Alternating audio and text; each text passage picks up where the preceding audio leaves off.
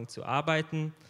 Für mich geht es erst morgen los. Und wenn wir so über das Jahr 2019 nachdenken, dann ist es ja doch oft so, dass, dass wir uns Gedanken machen, was wird dieses Jahr bringen? Was kommt denn alles auf uns zu?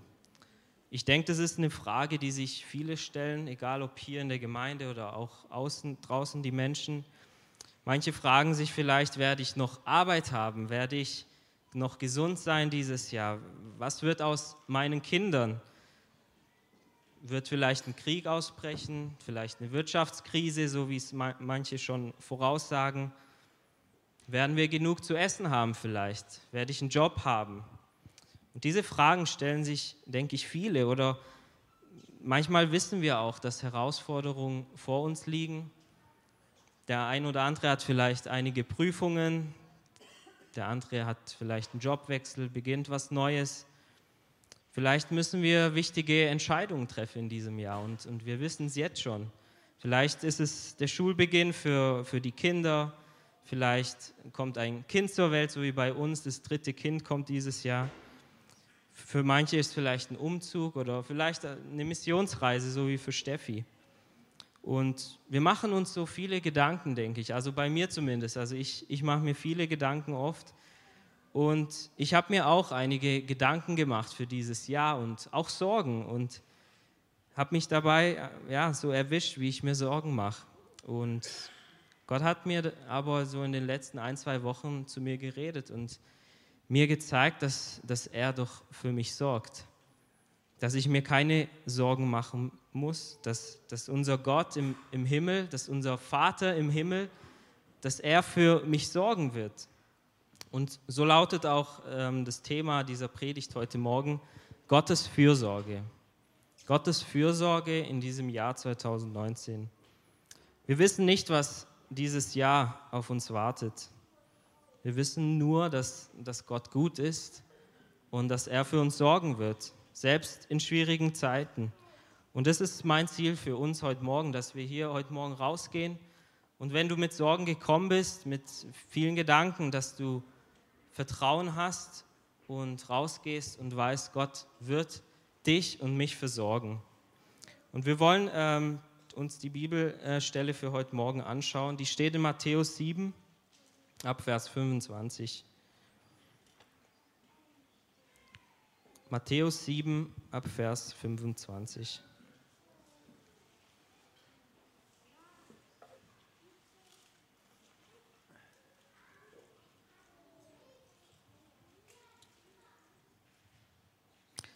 Äh, Matthäus 6 ab Vers 25, Entschuldigung.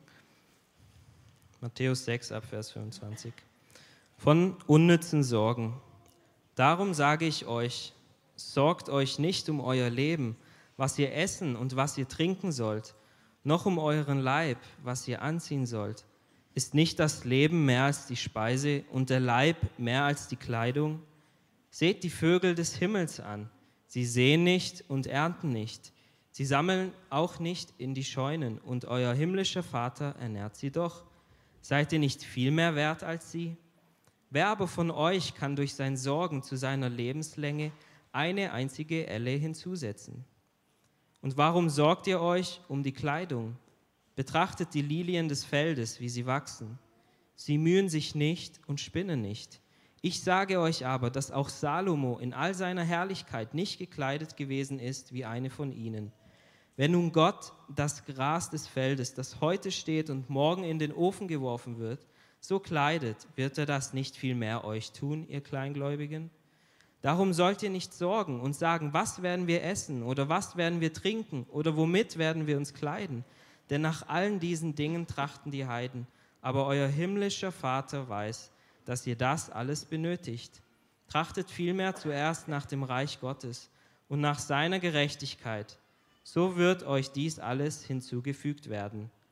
Darum sollt ihr euch nicht sorgen um den morgigen Tag, denn der morgige Tag wird für das Seine sorgen. Jedem Tag genügt seine eigene Plage. Amen. Ja, Jesus spricht hier einen Abschnitt davor ähm, vom, vom Reichtum oder von dem Besitz auf der Erde und, und er sagt, uns, wir sollen uns keine Schätze sammeln hier auf der Erde.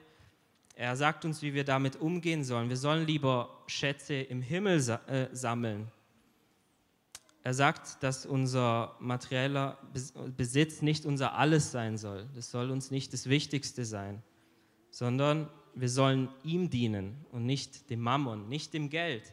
Und dann geht er hier weiter in dieser Stelle. Er sagt ja dann, ähm, darum sage ich euch.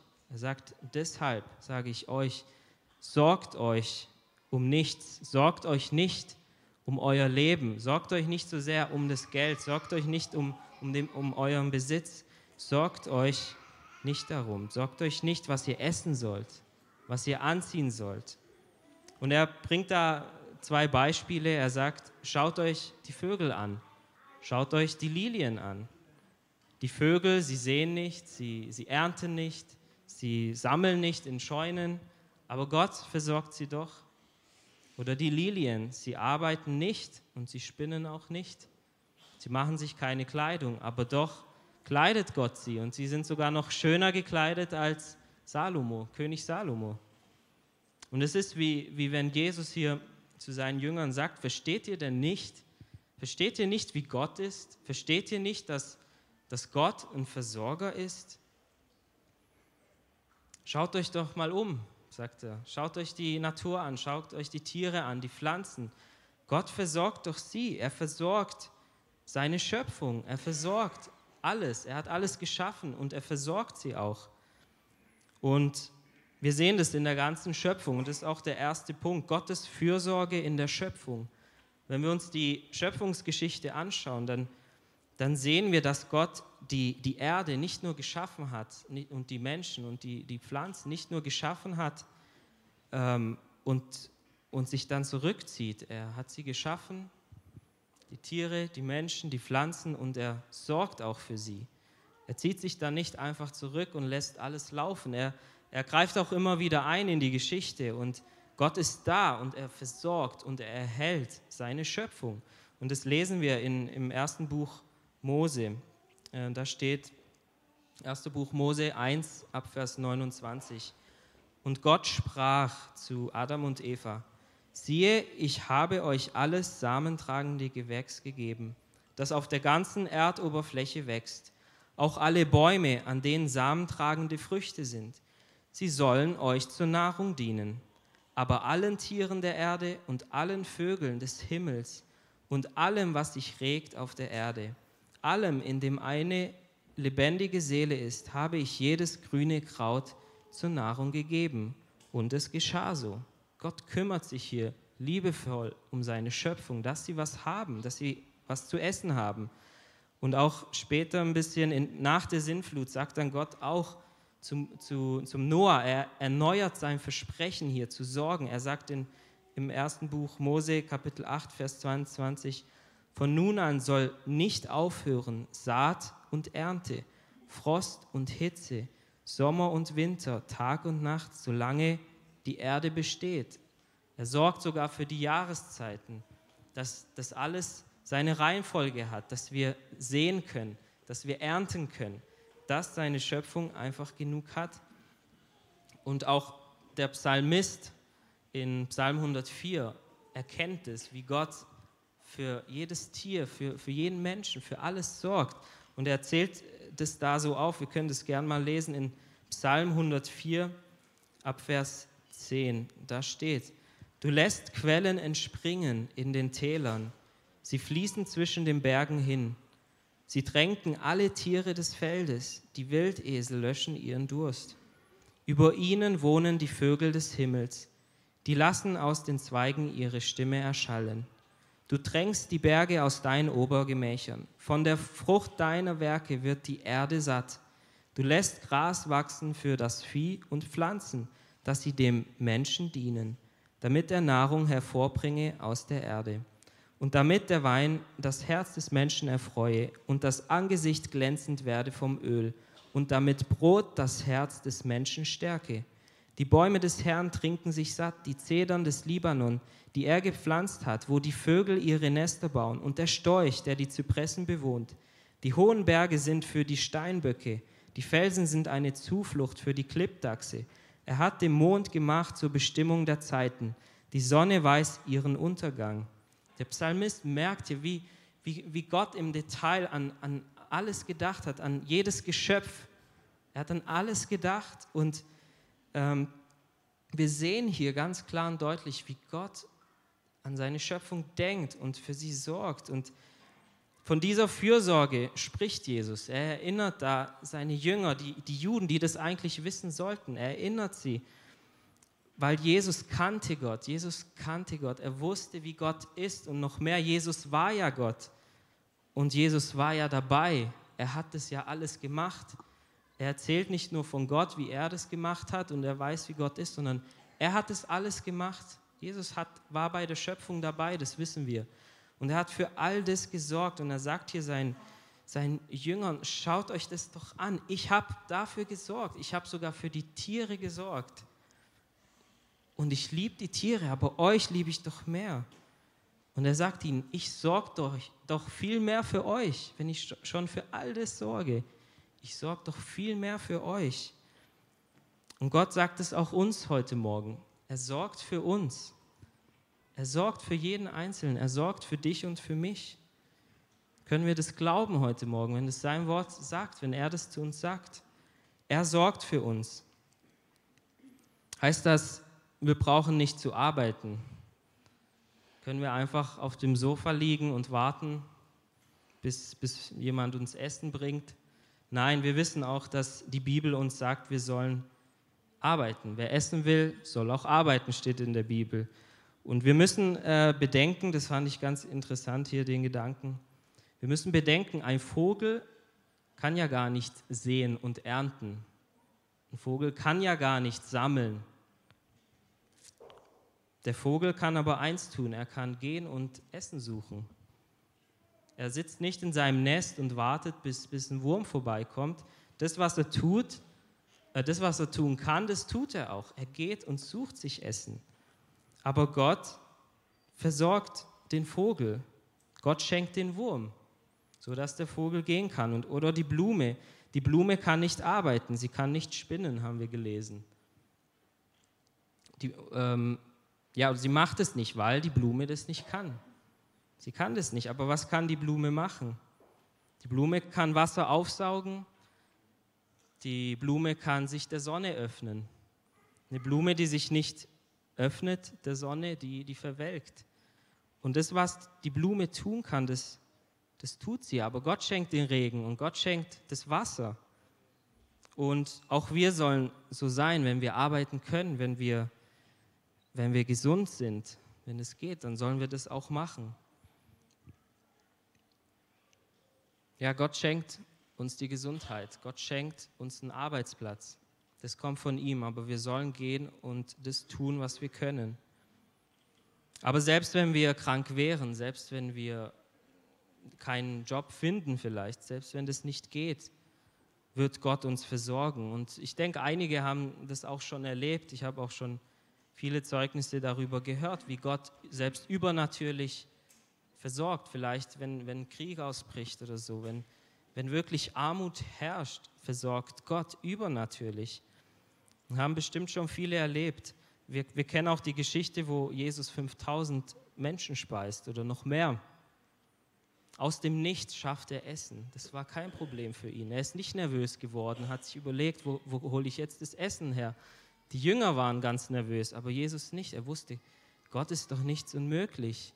Und Gott ist ein guter Versorger und er speist die vielen Menschen aus dem Nichts, aus ein paar Broten und Fischen. Viele von uns kennen auch ähm, Georg Müller. Georg Müller ähm, war ein Waisenvater, der Waisenvater von Bristol, so ähm, ist er bekannt. Er lebte im 19. Jahrhundert in England und er hat einfach die Kinder von der Straße aufgenommen, hat sich um sie gekümmert und er hatte aber kein Geld und er hat einfach dem Wort Gottes geglaubt. Er hat gesagt, Gott, wenn, wenn da steht, du versorgst uns, dann glaube ich das. Und der hat es gemacht. Und ich habe ein Buch von ihm gelesen und er erzählt da, wie, er, wie sie manchmal von Mahlzeit zu Mahlzeit leben. Sie, sie frühstücken, aber sie wissen nicht, was sie zu Mittag essen sollen. Und sie hatten bis zu 2000 Kinder in dem Heim. Und was sie gemacht haben, sie haben einfach ganz, ganz kindlich gebetet. Gott versorge uns.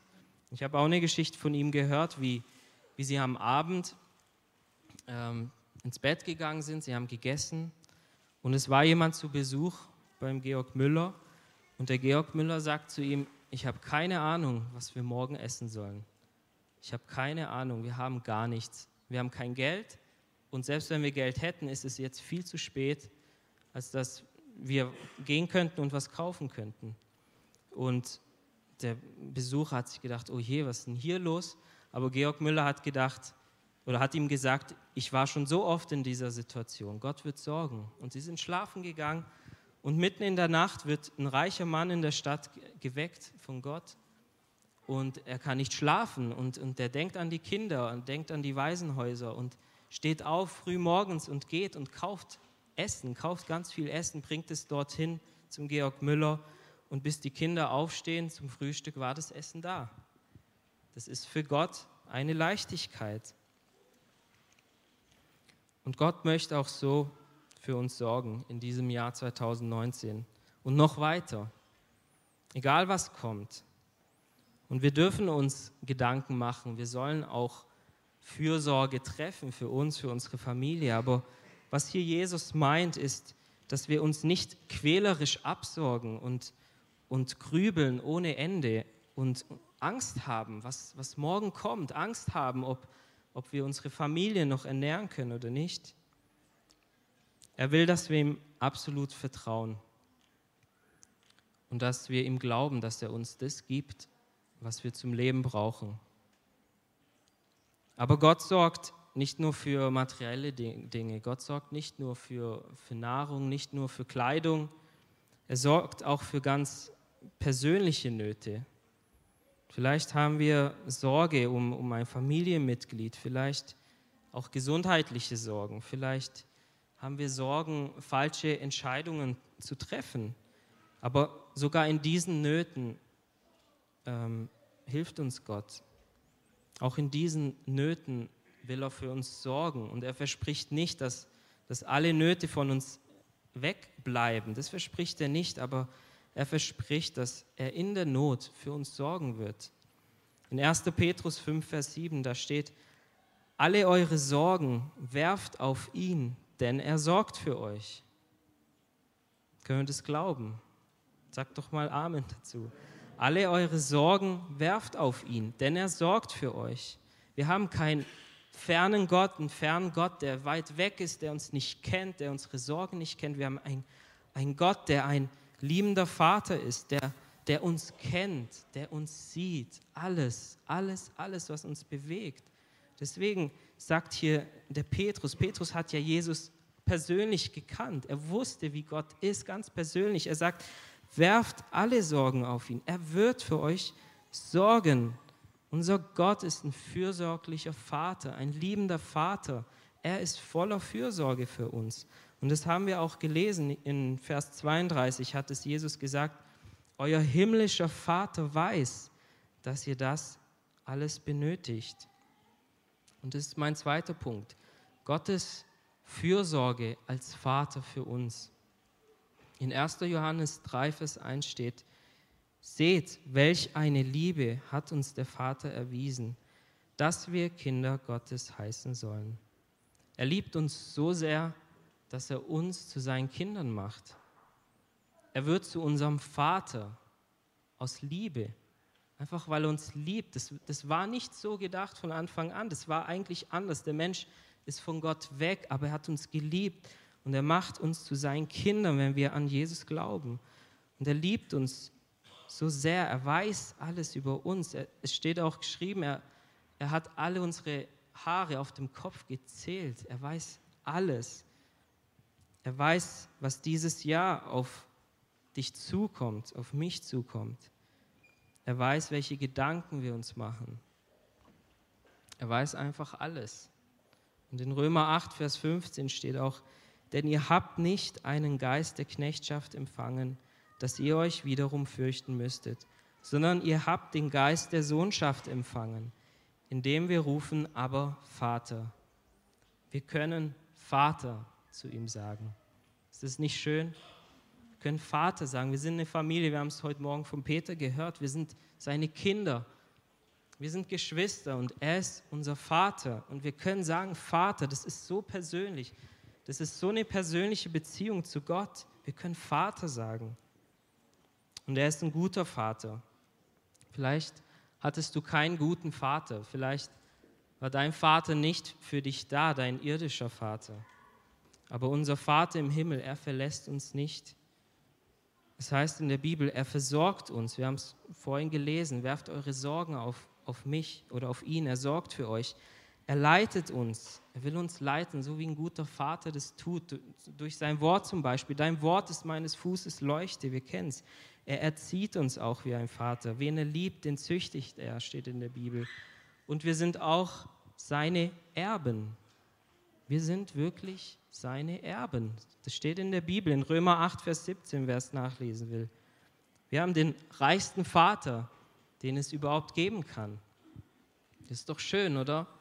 Da müssen wir uns doch eigentlich keine Sorgen machen, um gar nichts. Er hat alles, er kann alles machen. Nichts ist ihm unmöglich. Absolut gar nichts. Möchtest du ihn als dein Vater haben? Möchten wir wirklich auch Kind sein? Wollen wir sein Kind sein? Ich denke, das ist das Schönste in der Welt, wenn wir sagen können, wir haben Gott als Vater. Wir müssen uns keine Sorgen machen. Er weiß alles, er kennt uns, er sieht uns. Manchmal komme ich von der Arbeit nach Hause und ich will von Judith alles wissen, was die Kinder gemacht haben, was, was sie gegessen haben sogar. Und unser himmlischer Vater, er liebt uns so viel mehr und wir sind ihm so wichtig. Aber was bedeutet es, ein Kind zu sein? Was bedeutet es, ein Kind von Gott zu sein? Die Bibel sagt uns auch, wir sollen sein wie die Kinder, um in sein Reich zu kommen. Wir können es lesen in Markus 10 ab Vers 13, da steht, und sie brachten Kinder zu ihm, damit er sie anrühre. Die Jünger aber tadelten die, welche sie brachten. Als das Jesus sah, wurde er unwillig und sprach zu ihnen, Lasst die Kinder zu mir kommen und wehrt ihnen nicht, denn solcher ist das Reich Gottes. Wahrlich, ich sage euch, wer das Reich Gottes nicht annimmt wie ein Kind, wird nicht hineinkommen. Und er nahm sie auf die Arme, legte ihnen die Hände auf und segnete sie. Eine bekannte Stelle. Hier werden Kinder zu Jesus gebracht und es war wohl damals so, dass, dass Kinder nicht sehr gern gesehen wurden. Die Jünger haben versucht, die Kinder fernzuhalten. Sie sollen doch nicht zu Jesus, sie sollen doch ihn nicht stören. Was wollen die Kinder? Die sind doch nicht so wertvoll. Und ich denke, auch in der heutigen Gesellschaft sehen wir eine ähnliche Einstell Einstellung über Kinder. Kinder sind eher so im Weg. Kinder stören, sind anstrengend, aber nicht so bei Jesus. Er nimmt die Kinder. Er hat so eine Wertschätzung für sie. Er liebt sie. Kinder sind ein Segen von Gott, heißt es in der Bibel. Und so sieht es auch Jesus. Er nimmt die Kinder, er nimmt sich richtig Zeit. Vielleicht waren sie dreckig. Er nimmt sie auf den Arm er umarmt sie, er segnet sie. Und da sieht man auch diese Väterlichkeit Gottes. Er nimmt die Kinder, Jesus nimmt die Kinder und segnet sie. Und auch wir sind für Jesus ein Segen. Wenn die Bibel sagt, Kinder sind ein Segen von Gott geschenkt, dann sieht uns Gott auch so. Wir sind ein Segen für ihn. Er freut sich über uns. Er freut sich, wenn wir seine Kinder sind. Aber was heißt das, wir sollen sein wie die Kinder. Heißt es, wir sollen kindisch sein? Ich denke nicht, das, das würde auch gar nicht gehen. Wir sollen aber sein wie ein Kind. Wie ist denn ein Kind? Ein Kind ist demütig und ein Kind vertraut absolut seinen Eltern.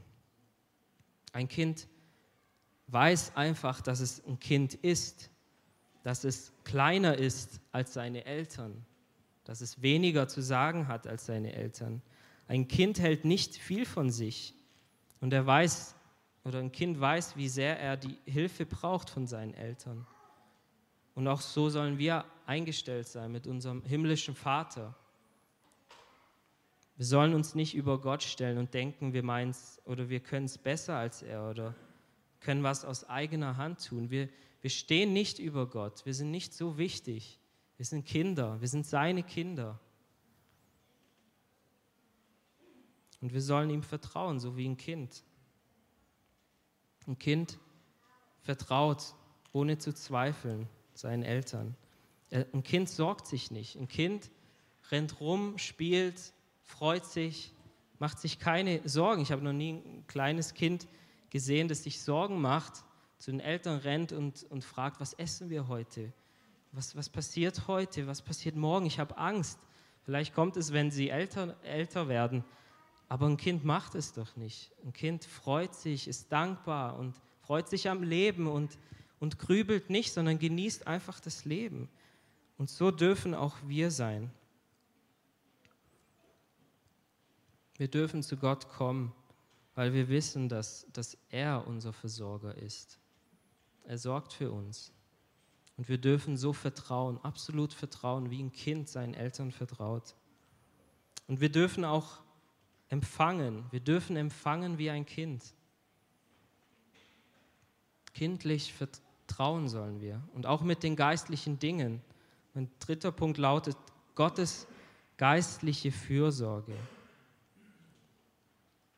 Vielleicht hast du dir für dieses Jahr auch ähm, dir überlegt, wie du auch geistlich wachsen möchtest. Ich habe mit ein paar Leuten gefragt. Ich denke, das haben sich viele überlegt, also ich auch selber. Ich habe mir auch wie so Ziele gesetzt. Ich habe gedacht, oh, ich will Gott näher kommen. Ich will Gott mehr erleben. Ich möchte, dass sein Geist mehr in mir drin ist. Ich möchte erfüllt sein, mehr in diesem Jahr mit seinem Geist, ihn besser kennenlernen, einen geistlichen Durchbruch vielleicht erleben. Vielleicht haben wir uns auch das überlegt zu Beginn des Jahres, dass wir einfach Gott näher kommen. Und so wie ein guter Vater ein guter geistlicher, geistlicher Vater sich auch um den geistlichen Zustand seiner Kinder kümmert, so kümmert sich auch Gott um, den, um unseren geistlichen Zustand. In Johannes 14, Vers 15 steht, Liebt ihr mich, so haltet meine Gebote, und ich will den Vater bitten, und er wird euch einen anderen Beistand geben, dass er bei euch bleibt in Ewigkeit den Geist der Wahrheit, den die Welt nicht empfangen kann. Denn sie beachten ihn nicht und erkennt ihn nicht. Ihr aber erkennt ihn, denn er bleibt bei euch und wird in euch sein. Ich lasse euch nicht als Weisen zurück, ich komme zu euch. Jesus sagt hier, ich bitte den Vater. Hier wieder diese väterliche Beziehung. Ich bitte den Vater und er wird euch geben.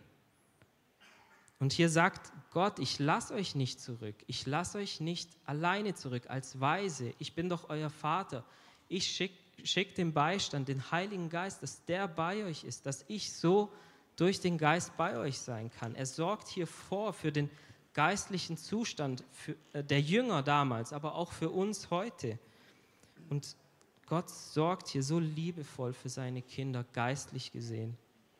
Und Gott will auch für uns sorgen. Gott will auch für uns sorgen. Er sieht es. Er freut sich, wenn wir sagen, Herr, ich will dir näher kommen. Ich will in diesem Jahr dich neu erleben, neu deine Stimme hören, neu erfüllt werden von deinem Geist. Gott nimmt es sehr ernst, so wie ein Vater das ernst nimmt, so nimmt er das ernst, wenn wir ihn bitten. Und ich möchte uns da ermutigen, dass wir auch ja, mutig sind und Glauben haben, dass das auch so kommt dass wir wirklich Glauben haben und auch sagen, Herr, ich will wirklich mehr von dir in diesem Jahr. In Lukas 11 ab Vers 9 da steht, und ich sage euch, bittet, so wird euch gegeben, sucht, so werdet ihr finden, klopft an, so wird euch aufgetan. Denn jeder, der bittet, empfängt, und wer sucht, der findet, und wer anklopft, dem wird aufgetan. Welcher Vater unter euch wird seinem Sohn einen Stein geben, wenn er ihn um Brot bittet? Oder wenn er ihn um einen Fisch bittet, gibt er ihm statt des Fisches eine Schlange? Oder auch wenn er um ein Ei bittet, Wird er ihm einen Skorpion geben? Wenn nun ihr, die ihr böse seid, euren Kindern gute Gaben zu geben versteht, wie viel mehr wird der Vater im Himmel den Heiligen Geist denen geben, die ihn bitten? Jesus sagt ihr, wenn doch ihr, die ihr böse seid, wenn doch ihr, die ihr Sünde in euch habt, wenn doch ihr schon euren Kindern Gutes gebt, wie viel mehr ich, sagt der Gott, wie viel mehr ich, selbst die schlimmsten Väter, kriminelle Väter, die schlimmsten Väter kümmern sich doch auch um ihre Kinder, lieben ihre Kinder, geben ihnen normalerweise Gutes, wollen sie auch ernähren. Und Jesus sagt hier, wenn es die schon tun, wenn es ihr schon tut, die ihr sündige Menschen seid, wie viel mehr mein Vater im Himmel, wie viel mehr unser Vater im Himmel. Und Jesus bezieht es hier nicht nur auf, auf, auf Nahrung und Essen, hier steht auch, wie viel mehr gibt er den Heiligen Geist denen, die ihn bitten. Unser Vater liebt uns mehr, als ein irdischer Vater jemals seine Kinder lieben könnte. Gott liebt uns so sehr. Wir dürfen ihn bitten, wir dürfen ihn suchen, wir dürfen anklopfen bei ihm. Wir können wie ein Kind zu ihm kommen, zu unserem Vater. Wir brauchen uns nicht zu schämen. Wir, wir brauchen keine Angst haben. Wir dürfen kommen und bitten, suchen und anklopfen. Und Jesus sagt dann hier, ihr werdet empfangen, ihr werdet empfinden und euch wird aufgetan. Lasst uns so kindlich im Vertrauen zu Gott kommen, ihn bitten, ihn suchen, bei ihm anklopfen. Und es ist gar nicht kompliziert. Es ist gar nicht kompliziert. Kinder sind so einfach. Sie sagen einfach, was sie denken. Und so können wir zu Gott kommen, ganz einfach. Und ihm sagen, Herr, gib mir deinen Geist, ich will mehr von dir. Können wir das glauben? Können wir das glauben heute Morgen? Ich möchte noch einen Vers lesen, das, der Vers hat mich so angesprochen vor ein paar Tagen. In Johannes 6, Vers 35 steht, Jesus aber sprach zu ihnen, ich bin das Brot des Lebens. Wer zu mir kommt, den wird nicht hungern. Und wer an mich glaubt, den wird niemals dürsten. Hast du Hunger und hast du Durst heute Morgen? Hast du Hunger und Durst? Vielleicht hast du gefrühstückt, vielleicht hast du was getrunken heute Morgen, aber hier ist nicht das gemeint.